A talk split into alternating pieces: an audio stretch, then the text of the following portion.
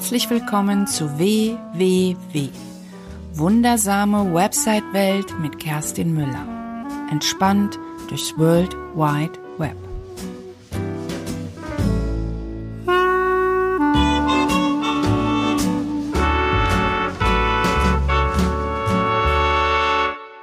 Herzlich willkommen zur 35. Episode in der wundersamen Website-Welt. Mein Name ist Kerstin Müller von Müller macht Web und du hörst heute den vierten Teil meiner kleinen Reihe zur Webseitengestaltung, also der vierte und letzte Teil.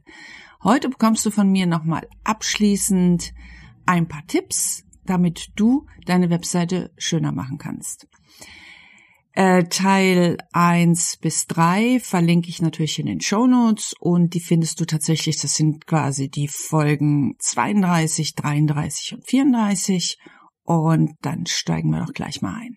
Also, ich habe ja immer abschließend schon in den anderen Folgen gab es ja schon immer ganz viel Tipps, aber jetzt gibt's das nochmal so ein bisschen zusammengefasst und ein bisschen allgemeiner gehalten. Und dann starten wir doch gleich mal mit dem ersten.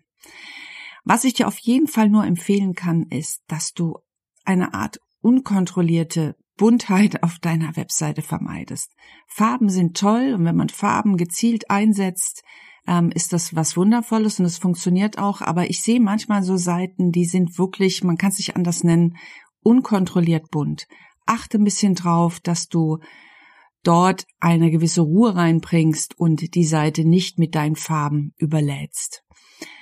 Ähm, der zweite Tipp, Hintergründe sind eine wundervolle Art, um Dinge aufzulockern, aber Hintergründe sollten auch Hintergründe bleiben achte darauf, dass du bei den Hintergründen nicht, also wenn du es vollflächig machst, nicht wirklich diese ganz starken Farben nimmst, sondern dass es Hintergrundfarben sind. Also ich benutze zum Beispiel oft auch dazu so, so die, die Corporate Farbe und minder die dann meinetwegen um 70 Prozent ab, so dass das so ein, damit das nicht nur alles grau ist, sondern dass das so einen hellen Ton hat, um so Sektionen optisch zu erstellen ähm, weil wenn die nämlich zu stark farbig sind oder zu dominant, dann sind es einfach keine Hintergründe mehr. Also da auch da ein bisschen darauf achten. Dritter Tipp, setze Akzente. Wir brauchen auf einer Webseite sogenannte Stopper. Also mobil brauchen wir noch eher noch mehr Stopper, weil da wuschen wir mit dem Finger durch die Timeline und irgendetwas muss uns dazu bringen, dass wir anhalten. Ähm, das sind sogenannte Akzente, das sind, können außer der Reihe Farbflächen sein, das kann auch mal eine Schrift sein, die ähm, größer ist. Ähm, wie gesagt, das kann auch eine Farbfläche sein und achte aber darauf, dass du sie sparsam einsetzt, weil wenn du sie nicht sparsam einsetzt, dann werden sie natürlich auch als nichts Besonderes wahrgenommen, sondern ich nehme zum Beispiel immer gerne auch ähm, zu dem Corporate Design, nehme ich gerne noch eine Farbe hinzu, die so gar nichts damit zu tun hat, die aber natürlich irgendwie dazu passt, ähm, die, die ich dann für Interaktionen zum Beispiel nehme, damit das überhaupt als Akzent wahrgenommen wird. Vierter Tipp. Nutze Kontraste. Also, Schriften ist wahrscheinlich nichts Neues, müssen gut lesbar sein. Es gibt so so Farbkombinationen, die gar nicht gehen, aber die ich leider manchmal tatsächlich sehe. Also was gar nicht geht, ist zum Beispiel rote Schrift auf grün. Das ist ähm, wahnsinnig schwer lesbar und dann muss man auch wissen, dass viele, viele Menschen eine Rot-Grün-Schwäche haben und das ist auch wahnsinnig anstrengend für die Augen. Also achte auf, dass dein, achte darauf, dass deine Schrift gut lesbar ist und wenn du sie in eine Farbfläche machst, dass sie sich vom Kontrast her, vom Hintergrund abhebt und damit man sie überhaupt lesen kann. Fünfter Tipp. Hm, spiel ein bisschen mit den Größen. Also, was klar ist, wichtige Dinge können, also wichtige Dinge nehmen wir eher wahr, wenn sie größer sind und unwichtige Dinge nehmen wir äh, als neben, ja, als beiläufig wahr, weil sie eventuell kleiner sind oder eine schwächere Farbe haben oder was auch immer. Das heißt, du kannst auch dort mit den Größen spielen. Also ganz klar, wichtige Dinge können größer dargestellt werden. Das sind zum Beispiel Überschriften, deswegen werden Überschriften größer dargestellt oder Bilder. Ähm, achte da einfach ein bisschen drauf, dann hast du auch schon ganz viel richtig gemacht. Sechster Tipp. Bleibe konsistent. Damit meine ich, wenn wenn Dinge nicht konsistent sind, also bestimmte Inkonsistenzen verwirren deinen Besucher. Das heißt, wenn deine Buttons auf der ganzen Seite immer irgendwie jetzt rot waren, auf einmal gibt's irgendwie einen grünen Button oder irgendwas anderes, dann kann das natürlich, kannst du das natürlich gezielt als Akzent einsetzen. Aber wenn du das eigentlich gar nicht geplant hast, dann würde ich das vermeiden. Das heißt, gib dem Buttons alles, wenn Interaktion ist, eine Farbe und achte darauf, dass du da nicht den Farbenmix zu groß machst, weil es verwirrt deine Besucher und letztendlich führt es dazu, dass sie nicht das tun, was du gerne hättest. Also Konsistenz ist immer gut. Konsistenz bedeutet auch, die zum Beispiel Buttons richtig auszuzeichnen, also dort auch zu sagen, was zu tun ist. Das alles gehört zum Thema Konsistenz. Geh einfach mal deine Seite durch oder wenn du sie baust, achte einfach darauf, dass du da ähm, einheitlich bleibst. Siebter Tipp. Ähm, ich habe ja ganz viel über die äh, Gestaltungsgesetze auch gesprochen und wenn du möchtest, dass Dinge als, wenn das Elemente als zusammengehörig wahrgenommen werden sollen, also als eine Art Gruppe, dann rücke sie zusammen und wenn du möchtest, dass das nicht so ist, dann zieh sie auseinander, damit sie nicht als zusammengehörig wahrgenommen werden. Das sind diese optischen Eindrücke. Ich wollte es nur noch mal erwähnt haben ähm, die dazu führen, dass dein Besucher sehr schnell wahrnehmen kann, was zusammengehört und was nicht zusammengehört. Und das kannst du tatsächlich mit Zusammenrücken der Elemente äh, bewerkstelligen. Achter Tipp. Natürlich kannst du all diese Regeln, die ich dir in den letzten Episoden erzählt habe, die Gestaltungsregeln, kannst du natürlich durchbrechen, gezielt durchbrechen, um Aufmerksamkeit zu erzeugen oder ähm, ja, also um genau das zu erzeugen, was du damit erreichen willst. Aber da musst du aufpassen, dass du das wirklich sparsam einsetzt und dir das gut überlegst, ob du das wirklich tust, weil nämlich verwirrte Besucher werden nicht deine Kunden. Aufmerksamkeit ist gut, Verwirrung ist schlecht. Das heißt, da musst du wirklich abwägen, da gibt es keine keine, keine Standardregel. Das wirst du ausprobieren müssen. Da würde ich einfach auch immer mal Menschen fragen, die dich nicht kennen, wie sie das empfinden. Und dann, wenn du da das Feedback bekommst, ja, das ist, äh, schafft Aufmerksamkeit, aber verwirrt die Leute nicht, dann setz das ein, aber setz es sparsam ein. Diese acht Tipps sind in meiner Wahrnehmung die allerwichtigsten. Wenn du die beachtest, dann hast du schon ganz viel richtig gemacht. Hm, ich erzähle dir jetzt noch ein paar, ähm, äh, ich gehe jetzt ganz kurz noch auf ein paar Phänomene ein, die sich so, die, die so, ähm, ja, die so unterwegs sind. Und da gehört zum Beispiel, weiß nicht, ob du das schon mal gehört hast, eine Banner Blindness. Wir sind es ja gewohnt, ähm, dass so Werbebanner auf Seiten aufpoppen. Als das anfing damit, haben wir die auch noch total gut wahrgenommen und ähm, haben auch geklickt und haben die vielleicht auch gelesen. Inzwischen sind wir aber einfach, weil wir so viel im Netz unterwegs sind, sind wir tatsächlich blind dieser Banner gegenüber. Das heißt, wenn du diese Standardbanner einsetzt, werden die wahrscheinlich so nicht mehr funktionieren. Es ist gut, wenn du dir eine Strategie überlegst, wie du deine Besucher dazu bringst, Aufmerksamkeit, also dass du sie, die, die Aufmerksamkeit deiner Besucher auf bestimmte Dinge lenkst und da gibt es zum Beispiel so eine F-Anordnung. Das heißt, alles, was oben ist und was links ist, ist zum Beispiel wird als wichtiger wahrgenommen und das, was rechts ist, wird als unwichtiger wahrgenommen. Deswegen sind zum Beispiel Seitenleisten, die sogenannten Sidebars, oft halt auch rechts. Wenn sie links sind, schaffen sie Aufmerksamkeit oder verwirren vielleicht sogar. Also das sind alles Dinge, die muss man sich gut überlegen, ähm, weil wir sind links von links nach rechts Leser. Das heißt, alles, was links steht, ist immer wichtiger für uns. Das geht auch um, geht auch bei Textabschnitten. Ist es so, dass wir die Headlines lesen und dann das, was links steht am Anfang eines Absatzes, ist sehr, sehr relevant für uns und da sollten auch die wichtigsten Dinge stehen, wenn du was kommunizieren möchtest.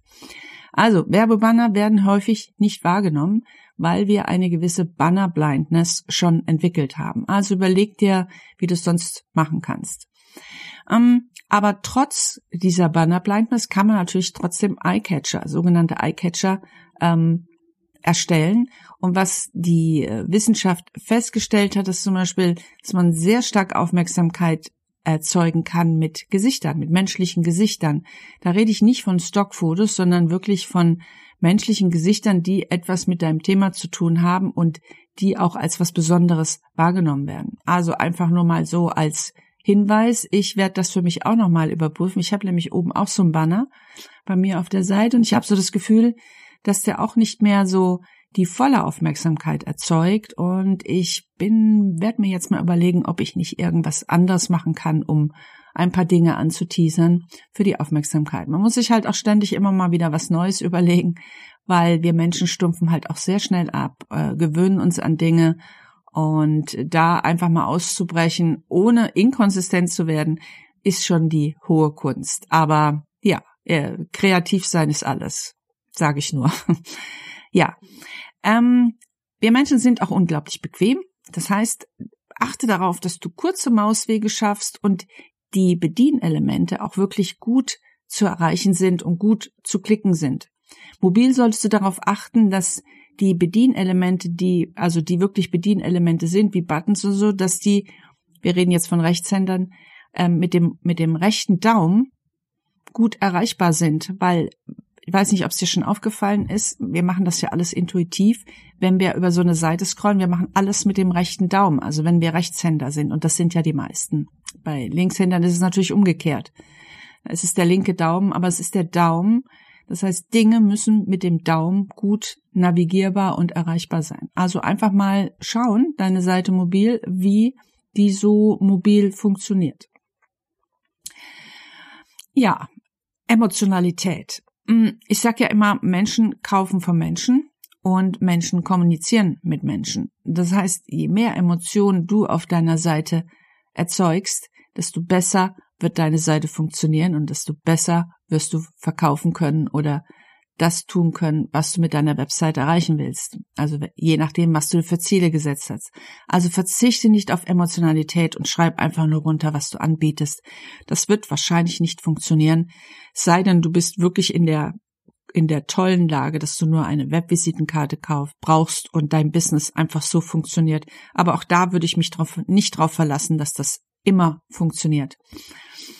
Ähm, als letztes möchte ich dir noch den Herrn William Edmund Hick vorstellen. Der gibt nämlich ein sogenanntes Hicks-Gesetz. Und das ist das, was ich auf jeden Fall an die, eigentlich hätte ich das als allererstes sagen müssen. Ähm, das bedeutet nämlich, ähm, weniger ist mehr. Also, je mehr Möglichkeiten du deinen Besuchern bietest, desto schlechter werden sie sich entscheiden können für irgendwas. Desto schlechter werden sie entscheiden können, welchen Weg sie gehen sollen.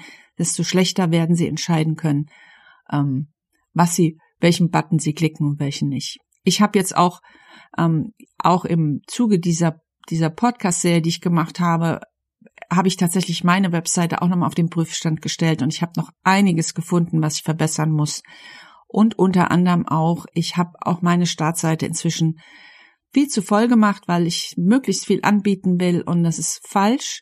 Ich werde auch da mir einfach noch mal überlegen, ich werde sie abspecken, werde sie kürzer machen und mich auf das Wesentliche konzentrieren, auf meine, auf meine Ziele und versuchen, die anderen Sachen an anderen Stellen ähm, reinzupacken, um meine Besucher einfach zu, ja, dass meine Besucher das machen, was ich gerne hätte, dass sie machen.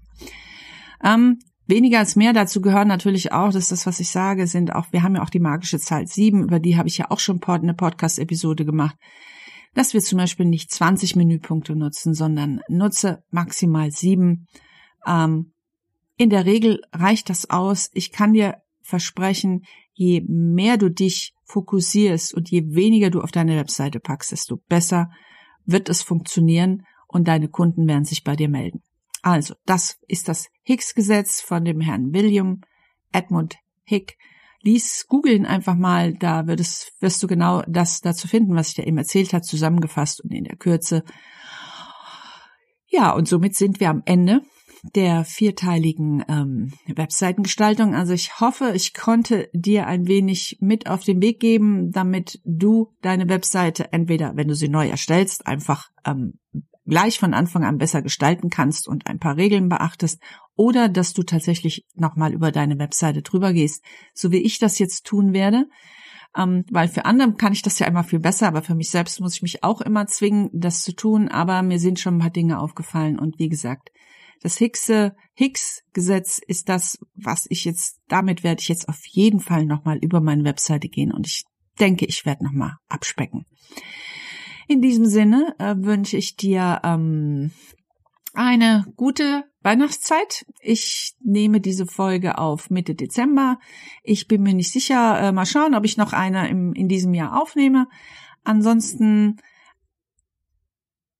möchte ich dir noch sagen, dass ich natürlich immer noch einen gratis ähm, WordPress-Kurs zur Verfügung stelle.